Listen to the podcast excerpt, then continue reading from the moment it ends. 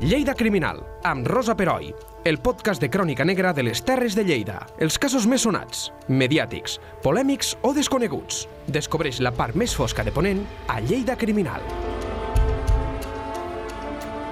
Hola a tots i benvinguts a un nou podcast de Lleida Criminal. Si us parlo de la Bernadetta Sobirós o de la Bernadette Sobigú, per influència del francès, segurament molts de vosaltres sabeu a qui em refereixo. Si us parlo de la Mare de Déu de l'Orde, us sonarà molt més. Però si em refereixo a les peregrinacions de la Verge de Lourdes, tots sabem a què faig referència. El Santuari de l'Orde, eh, situat als Alts Pirineus, a la regió d'Occitània, està considerat com el primer destí de peregrinació mariana del món. Cada any més de mil, perdó, més de 6 milions de persones hi van a la recerca de curació, d'esperança, del que sigui. La santa que allí es venera, la Bernadetta Sobirós, és coetània de la protagonista de la nostra història d'avui, la Rosa Morancho, que també va tenir una vida extraordinària i a la que també se li apareixia la Verge. Són dues dones amb històries paral·leles. A una la van fer santa i se la coneix arreu del món. L'altra va passar tristament desapercebuda. Avui, amb el Felip Gallar, que l'ha estudiada a fons, i la Xus Llavero, repassarem la vida de la Rosa, la Roseta, i mirarem d'entendre, si és que es pot entendre, el seu tràgic final. Hola, Felip. Hola, Hola bona. Xus. Hola. Moltes gràcies, com sempre, per tornar a venir aquí. Comencem, doncs, amb la Rosa Sí. Morancho.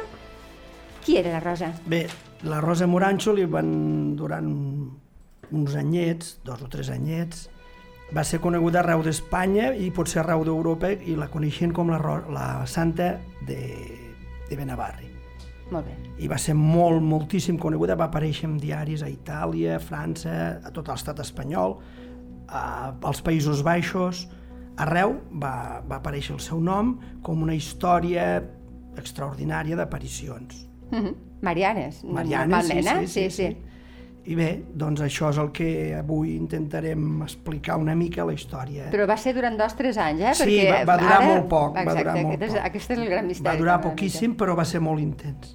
Molt Hi va bé. haver l'església oficial al davant, i la història, doncs, jo ho vaig recollir fa molts anys amb un llibre que es deia La plana salvatge i ho vaig titular La història més trista del món. Sí. perquè és una història força, força lamentable. sí, la veritat és que sí. L'anirem desgranant. A més, passa l'any... Mil... Bueno, eh, ella mor el 1858, que ja hem dedicat tres podcasts a, a, aquell, a aquell En aquell any, sí. Era tan horrible, per tant, eh, sempre anem a petar aquí, ara no sabem per què, però eh, ha funcionat així. Eh, comencem. Bé, comencem pel, Felip. pel, pel principi. Sí. Doncs aquesta història jo ja l'havia estudiat, però vam fer un article amb el Vicent Lladonosa Sí? I quan el vam acabar, quina va ser la nostra sorpresa que ens va arribar de que a Lluçàs encara hi havia la tomba de la Rosa Morancho. I efectivament hi vam anar i allí encara hi ha la làpida on està enterrada aquesta noia. Situem, perdona, Lluçàs al mapa, per la gent que no ho sàpiga. Lluçàs està a 6 quilòmetres de Tolba, Val. amb la carretera, la carretera que puja cap a Benavarre, Mhm. uh -huh. doncs quan arribes a Tolba hi ha un trencall, hi ha 6 quilòmetres, hi ha aquest poble que és preciós, uh Mhm. -huh. hi ha una església romànica preciosa, hi ha una torre, la torre del castell que és extraordinària i el poble és molt maco. Uh Mhm. -huh. I al cementiri doncs encara hi ha la tomba de- d'aquesta la santeta que li direm, no? La Que si esteu atents a les nostres xarxes socials penjarem la foto eh, de, la, de, la, de la làpida. Sí. Mhm. Doncs ens va arribar això i ens va arribar també unes memòries d'un... li deien el sastret, d'un que havia estat secretari del poble, que explica també amb força detall la història de, de la Rosa. I també les memòries d'un mestre, Exacte. Valero Almudévar, que són les primeres memòries que, que, que a Espanya d'un mestre sobre, sobre, el seu, sobre la seva feina i parla també d'aquest cas, perquè va estar exercint a, a Lluçàs 5 o 6 anys quan encara era poble que havia estat habitat perquè avui hi ha molt poca gent, no hi viu, hi viu molt poca gent. En aquella època, que tenia? 300, 400 300 habitants? i poc, Sí, eh? 300 habitants i poc, i era poble, eh? I aquest mestre venia de Madrid, era, eh, Sí, sembla que va néixer sí, a Madrid, sí, no? sí. Sí, sí, sí, molt bé. Bé, doncs la Rosa Morancho va néixer, no sabem exactament si va ser el 1839 o 1840, Sí? Mm, a la partida de funció diu que a la Pobla de Roda, però podria ser que, que hagués nascut a Rin de la Carrasca, que és un deshabitat que hi ha una mica més amunt de, de Roda, de Pobla de Roda. Sí que sabem que hi vivia entre l'any 1855 i 1856, la Rosa Morancho vivia amb la seva família en aquest poblet, a Rin de la Carrasca. I va tindre una malaltia molt, molt estranya que es va quedar com a paralitzada. La Rosa Morancho es va quedar com a paralitzada. I la... no, podia, no podia caminar, només podia moure la, les cames i els braços, i sembla que se li va aparèixer la Mare de Déu i li va dir que si anava a l'ermita o a l'església, les, les, les, És depèn de la versió, les sí. notícies es confonen, Sí? que es, que es guariria. I ella va agafar, com va poder, durant quart, set quarts d'hora, diu la, la, la Sí, notícia. em va fer gràcia, Sí. com ho diuen, eh? Set quarts d'hora. Exacte, Sí, sí. una hora i quart. Una hora i quart. Uh, era el 20 de maig de 1856 i ella se li apareix la Mare de Déu i, i té un èxtasis, un èxtasis com a místic, Sí, no? sí, sí, Perquè sí. ella era molt devota, resava, anava molt a missa, però es cura. Es I cura d'aquesta recupera malaltia. la mobilitat, diguéssim. Recupera la mobilitat i ja no se'n recorda de res del que havia estat la seva vida anterior a l'aparició de, de la Mare de Déu. I tot això ho sabem per testimonis, en aquest cas? Bé, ho sabem per cròniques, Per cròniques per de cròniques l'època- mèdiques, Claro, per, claro. per les memòries del, Del- del, del Pedro mestre, Arcas, sí. del mestre, que hi ha aquesta aparició. I llavors ella, la, la Mare de Déu, li dona la facultat d'abstenir-se, de menjar, de beure i de fer deposicions i de prendre medicaments. I no obstant això, gaudir de, de bona salut, o sigui, podia dejunar, no menjar res, Durant mesos. mesos i mesos i mesos, sí. Hem, hem de posar-nos una mica en situació. Eh, estem en una... A la, la, la segona meitat del segle XIX, l'Església eh, com, a, com a institució ha passat per una debacle, eh, sobretot a Espanya, però també a França i, i a part d'Itàlia. S'ha quedat sense molt, molta dels seus béns, eh, ha perdut molta influència perquè a més a més s'ha desorganitzat completament, les ordres religioses, moltes eh, van campant per, per, sense saber massa bé què fer en la seva vida i just en aquest moment és quan hi ha una revifalla. Val? I, eh, I el que fa l'Església és intentar una altra vegada consolidar el seu poder. Moltes d'aquestes aparicions i la canxa que se li, da, se li dona des de l'Església té a veure amb això. Eh, aprofitant la credulitat o, o la fe eh, de, de, del poble en general I de la ignorància, i de, de la ignorància, també de mo- moltes vegades recollint llegendes que ja existien, eh, se personifiquen en, en, en un moment donat i se li dona aquesta, eh, eh, tota aquesta caire de veracitat per a fer publicitat del poder de l'Església i de la necessitat de tenir aquesta Església. Sigui, una mica, per a que ens entenguem, l'Església aprofita aquesta, aquesta anomalia d'aquesta noia per fer màrqueting. Sí, sí, sí. Val. De fet, de fet eh, n'hi ha estudis que, que el que diuen és que la, la, eh, provoca això. Vull dir que realment són eh, fets que, que tota la vida havia passat, però havien passat desapercebuts, però que és a, a través de l'Església, a través d'aquesta necessitat de fer màrqueting, Sí, de, sí, fer, sí. de fer publicitat, que, que, que surten a la premsa. A més, s'utilitza la premsa, que, que en aquest moment és un mitjà eh, que, bueno, que recull, és com mm, les xarxes avui. Clar, és, és l'única manera que la gent tenia de saber què i a passava, més no? tothom tenia accés a la premsa. Encara que no sabés llegir, la, la premsa es llegia Sí. a, per, a, per a la gent. Amb vull bancs, dir, amb- sí, sí, a- als cafès, vull Sí. dir, sempre n'hi havia algú que llegia en veu alta i s'enterava del, del què, no? Sí, sí, sí. Vull dir que, i, i això, aquesta, clar, eh, tant, tant la de Lourdes com, Clar, com clar, en clar, aquest en cas, aquest cas, sí. eh, eh, s'inclou dintre d'aquest pla de màrqueting que a més portarà tota la segona meitat del segle, del segle XIX i la, el primer terç del segle XX per a mm, reposicionar-se i recuperar i fins i tot guanyar més del tot el que havia tingut. Que Tota la credibilitat Sí. que fins ara... El, el que passa que en el cas nostre la Iglesia oficial va estar en contra de la... I aquí, va, i aquí hi ha el xoc aquest Aquí de trens, no? Eh, sí, sí. Entre el que és... Però n'hi ha una primera part Sí, de que, hi ha un bueno, primer moment, fa, que sí, sí, sí. que el tal, i després sí que, clar, també cal dir que tantes, tantes aparicions, No, no. totes juntes, tampoc no, No. se podien gestionar. A més, n'havia havia hagut també un cas a prop, a Fraga, que ara Sí. recordo, d'una curandera que també... sí. També feia coses així una mica i diferents. El, el bisbe I de Lleida que- s'hi va oposar molt. Ja ho veurem, eh? Val, ja val, veurem com no, s'hi- és molt oposa. interessant.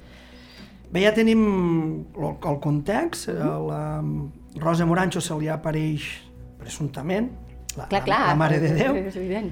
i el seu oncle, que era Joaquín Jovellar, que està eh, de capellà a Iscles, doncs, i, i dona credibilitat, no? I se l'emporta al seu poble, se l'emporta a, a Iscles, i doncs allí repeteix no? aquestes aparicions, se li apareix la Verge, se, la, se li apareix l'arcàngel Gabriel, que l'arcàngel Gabriel doncs, és present sempre en aquest cas, uh. -huh. li surten els estigmes, els, els estigmes propis de, de, dels místics, no? Sí, sí, sí.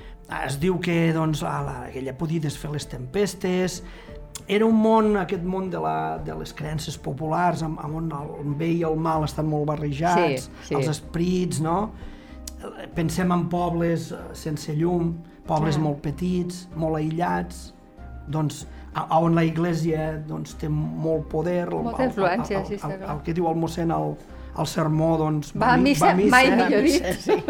i bé, doncs, el, el poble, el, el Joaquín Jovellar, doncs, allò li dona veracitat. I els pobles de- d'Iscles, que està a prop també de, de, de, de Poble de Roda, de, de Rim de la Carrasca, doncs, això agafa una fama extraordinària, no? La, la, la, la gent, una noia jove, era guapa, tot això que he dit la Xus, no? aquest, aquest ambient en què es produeix... A més, penseu que era un espectacle, perquè Sí. la, la persona que tenia l'aparició entrava en trance, vull dir...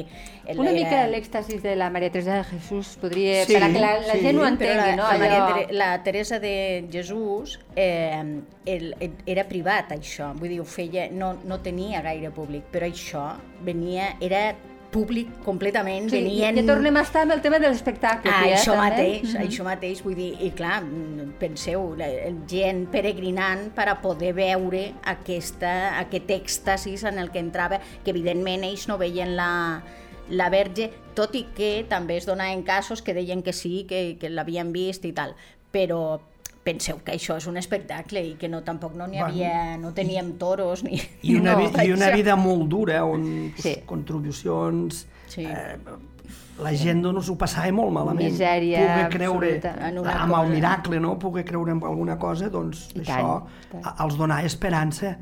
Bé, i llavors hi ha un, seri, un seguit de capellans que estan al voltant de la, de la Rosa, de la Roseta, uh Mhm. -huh. el Silvestre Castellón, que era el capellà de Lluçàs, Joaquín Guarnel, era l'ecònom d'Almúnia de Sant Llorenç, Francisco Saón, rector de la Pobla de Roda, Antonio Balaguer, rector de Soler, Cayetano Jovellar, racioner de Roda, i Joaquín Jovellar, que era el capell- era l'oncle de, la, de la Rosa Morancho. Doncs aquests, aquests capellans estan al voltant de la, de la, D'ella, no? De la Rosa, de la. Roseta Mhm. i li donen veracitat.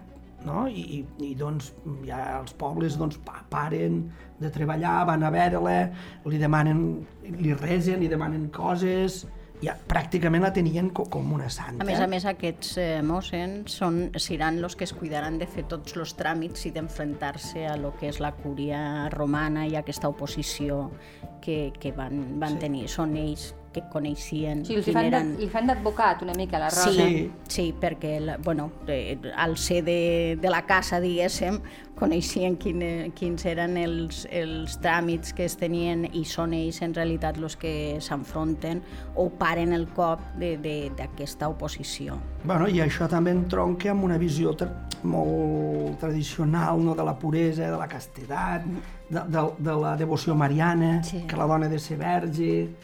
Que això ja ho hem trobat... un, en- un en- model sí. que surt molt en aquesta època era Catalina de Siena, que diu que no, només passava amb la, amb la hòstia consagrada. Amb, amb la, no, L'únic que menjava era la sagrada forma. Clar, i la puresa estava molt lligada amb la puresa sexual i el dijú. Que no, que no entre res, només coses santes. I la Catalina de Siena era el, el gran model que el recuperen en aquesta època, que era doctora de la Iglesia com a model, i que, i que la Rosa Morancho doncs, també agafa aquest model de la, Clar. de la Catalina de Siena. El bisbe de Lleida, Pedro Cirilo, no hi dona cap credibilitat amb això, diu que, no, que això tot respon a causes naturals, doncs avui potser diríem que és una anorèxia, eh? Sí. una anorèxia eh, ascètica, no sé, això és un nom que és di- m'invento jo, no? Sí, sí, però és difícil, eh, científicament sostenir-ho, perquè si no menges res ni veus res, et mors. Ell se- s'entrevista en la Roseta, vull dir que no és que ho fa, no, ell no emet la- l'opinió des de la desconeixença, ell s'entrevista en la Roseta i, le, i després de- d'entrevistar-se de, ell diu que, que és una pobra noia i que, que, que realment això té algun, alguna justificació mèdica o, o psicològica, bueno, no diu psicològica en realitat, però bueno, que això, que no... I, I els capellanos diu que doncs, ells no són ningú per, per, per, que això li pertoca al bisbe, no? I Mm. demana que la traslladin al convent de Benavarri. Mm-hmm. Sí, sí. porten a Benavarri, al convent de les Dominiques de Benavarri, i la tanquen allà. Però a Benavarri tot continua la gent a portar-li coses, a demanar-li entrevistes, a, a, a, a Sí, anar... continua sent influencer. Absolutament, Sí, és quan apa- apareix, en aquest moment que està tancada Benavarri, és quan realment els diaris en donen, en, Re- en fan notícia, no? És l'any 1857, i en parlen tots els diaris d'Espanya. Fins i tot diaris francesos, hi ha un periodista francès que diu que també va anar fins a Benavarri a veure-la i es va estranyar que diu m'esperava veure una noia primeta, senzilla, diu una noia No, era ferma. ferma. És, en aquest cas, el, el convent, que evident la tanca tancant-la, vull dir, la idea era aquesta, de que quedés tancada, però quan començava a aparèixer gent a la porta, que a més Ja. a més fa donacions i tal, doncs el convent veu que també Allí una font d'ingressos. clar, això del màrqueting també també lo Ostres, podem pro aprofitar. Sempre acabem amb, amb I, això, eh? I, bueno, i van tenir moltes visites, moltes i, visites i i- visites importants fins i tot. i se la coneix com la Santa de Benavarri. Tu La? Santa de Benavarri, sí, sí, sí, sí, sí, la sí. posaven com a exemple doncs, a, a, als diaris religiosos doncs, potser li donaven certa veracitat i els diaris doncs, anticlericals se'n reien, se'n burlaven. I també, doncs, mentre està allà, també desapareixia, eh? perquè la, la Rosa Morancho tenia el do, com, com, com la major part de, de, de, de casos, que eren molt semblants, de desaparèixer.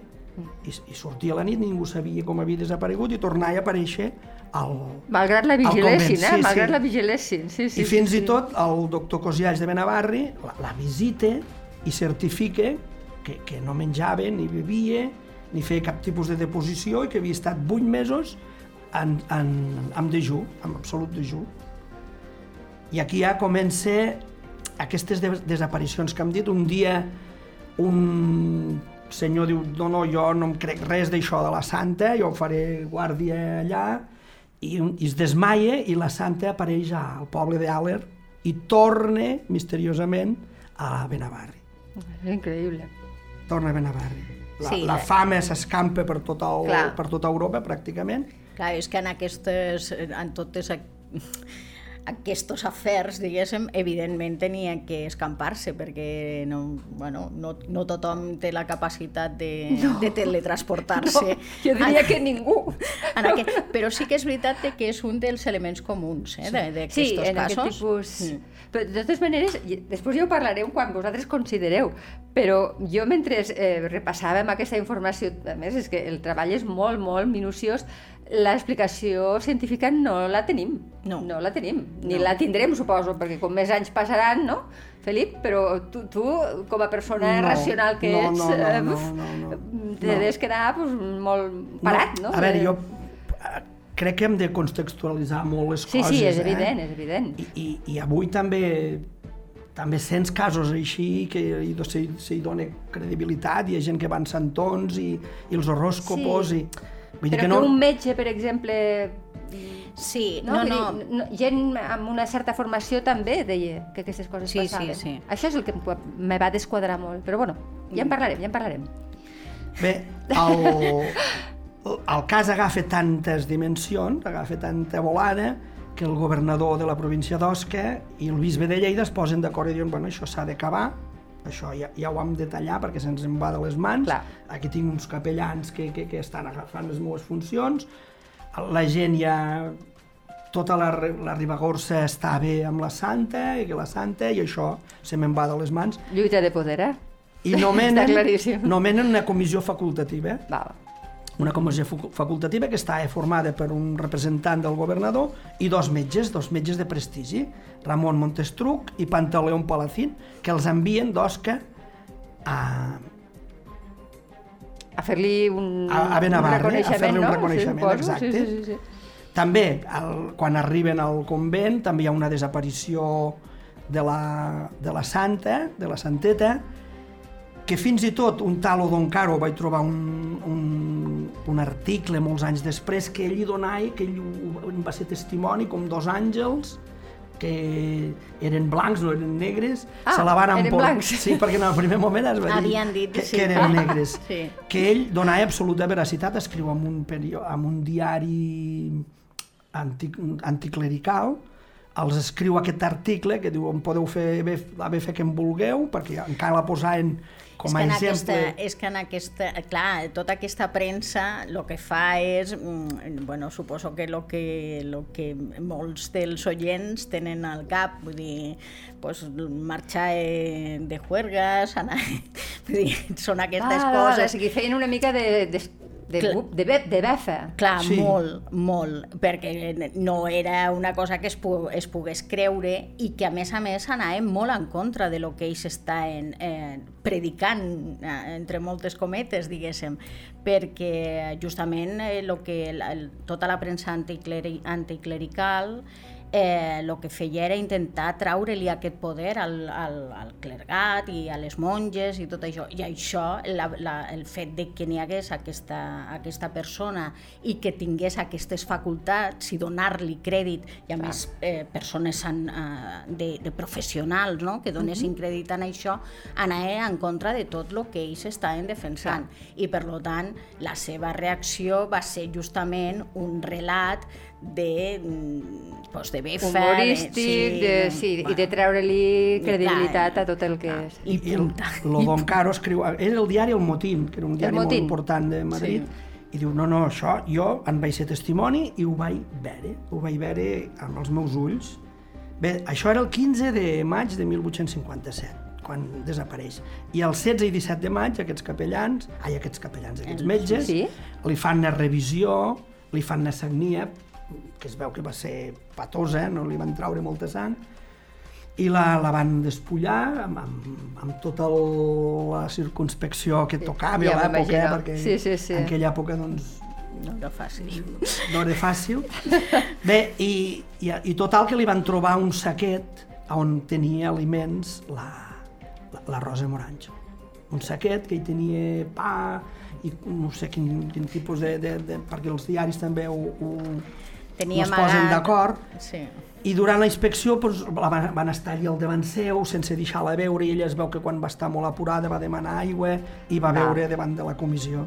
Ergo, algo menjava encara que fos amagat. Doncs, la, van, eh, la van ridiculitzar, després Val. van reunir, el, el mateix dia que va passar això, van reunir la gent notable diu, de Benavarri, van exposar-ho, i llavors tots els diaris en, la van ridiculitzar, la Rosa Morancho la van destrossar, i ella, per defensar-se, va dir que ell li havia posat el dimoni, que era un saquet que li havia posat el dimoni. Ja. però que ella persistiria, continuaria, perquè l'ar- l'arcàngel Gabriel li havia dit que, que havia de continuar amb els dijuns. Eh, ja per acabar aquesta primera part, que la podríem deixar aquí, una pregunta, Felip i, i Xus. Considereu que la Rosa formava part de tot aquest espectacle o era una pobra noia que estava, que tenia algun tipus de, bueno, jo què sé, o era una mística, que no, estava, no tenia molt concepte de la realitat i no sabia ben bé eh, on, com se deia, per entendre'ns una mica. la, la Rosa Morancho és la víctima de tot això. Eh, O sigui, la, ella no, no, no participa No. en l'espectacle, ella ho viu. Ho viu, ho viu, ho viu com a real. Ho viu. Sí, jo crec que ella, que ella en tot. un primer moment això ho viu com a real i tal, i després, eh, portada pels seus oncles i per la resta de capellans, eh, participa d'aquesta possibilitat de ser protagonista no? d'aquest minut de glòria que Clar. tots, que tots volem, Tots volem, però sí. d'una manera inconscient. Jo crec que els que sí que eren més conscients i que, i que el bisbe ho veu molt bé eh, des del començament eren los, los mossens capellans que la- aquestos que tenien al, al voltant que, que dos eren, dos eren parents i un possiblement també d'una manera sí. més o menys llunyana. Vull dir que... D'ella? D'ella. Sí, d'acord. Sí, que, una, que ha un altre jovellar. Sí. Sí, que aleshores també... Vull dir que, que també té que veure en la família tot això. Sí, eh? suposo I- que també No, van, van veure un filon aquí, Hi ha aquest no? estat de sugestió... De, de, Perquè en tot això pensem que a Lourdes tot allò anava creixent. Clar. Vull dir O que... sigui, la, la gent tenia també la informació d'aquesta és que- altra noia. Clar, I I era- més inform... perquè va sur van sorgir diferents, diferents casos a Itàlia, a Portugal, vull dir, i, i això donava quartos, la gent deixava diners, Clar. feia donacions, vull dir... Al final hi ha un tema crema crematístic. Sí, sí, és molt trist, però... Com sempre, però com sempre. així. Per tant, deixem a la, a la pobra Rosa des, dient de que a, el saquet a dins hi tenia el dimoni i us emplaço per fer la segona part d'aquesta història tan apassionant. Fins ara. Molt bé, fins ara. Lleida Criminal, amb Rosa Peroi. Cada dos divendres a lleida24.cat.